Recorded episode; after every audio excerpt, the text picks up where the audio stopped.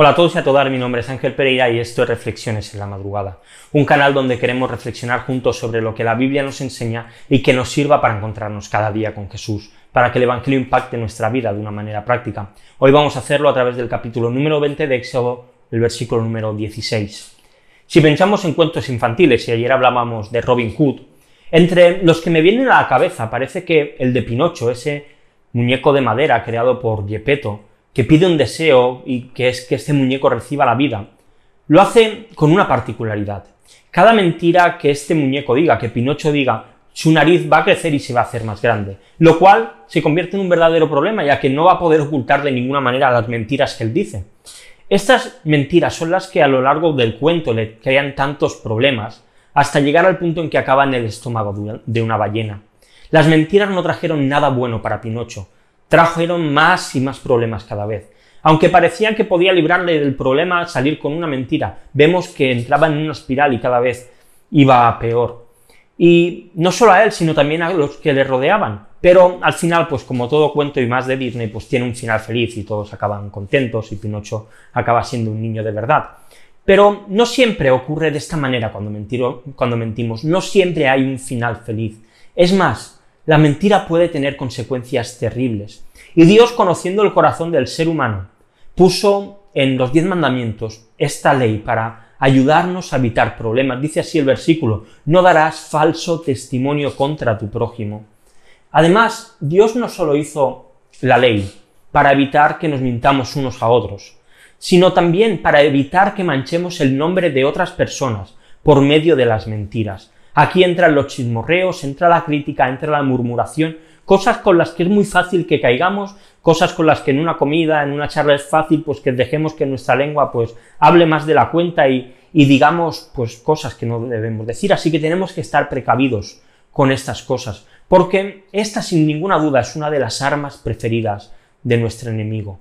Y un dulce, algo que apetece, pero que al final acaba teniendo un sabor muy amargo, que puede acabar rompiendo relaciones, amistades, incluso familias. Y por supuesto también puede llegar a hacer mucho daño a la iglesia en la cual estamos. Así que necesitamos estar alerta.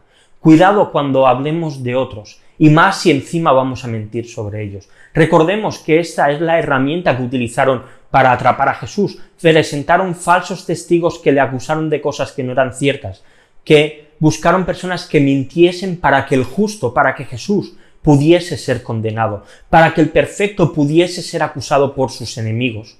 ¿De verdad vamos a participar nosotros, que somos seguidores de Jesús, en las mismas estrategias que hicieron que acabara en la cruz?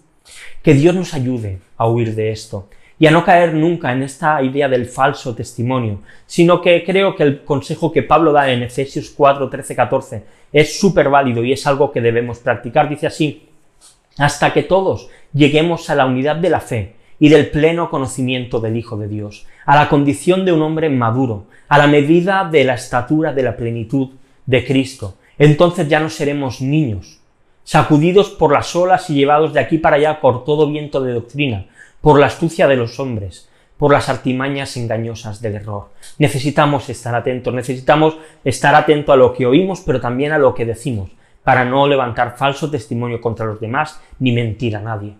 Te quiero dejar dos preguntas para que reflexionemos hoy, como siempre. La primera de ellas, ¿cuáles son los principales motivos por el que dejamos que la mentira tenga espacio y control en nuestra vida? Y la segunda pregunta, ¿qué puedes hacer para luchar contra la tentación de la mentira? Te dejo unos textos también para que continuemos leyendo la Biblia en un año, hoy Lucas capítulo del 22 al 24. Como siempre te digo, deja algún comentario si te apetece sobre las preguntas, sobre la reflexión, sobre los textos, estaremos encantados de leerte. Y nada más, como siempre te digo, si estás viendo el vídeo en YouTube y te ha gustado, pues te pido que le des a like, que te suscribas al canal, que le des a la campanita también para que te notifique con cada nueva reflexión.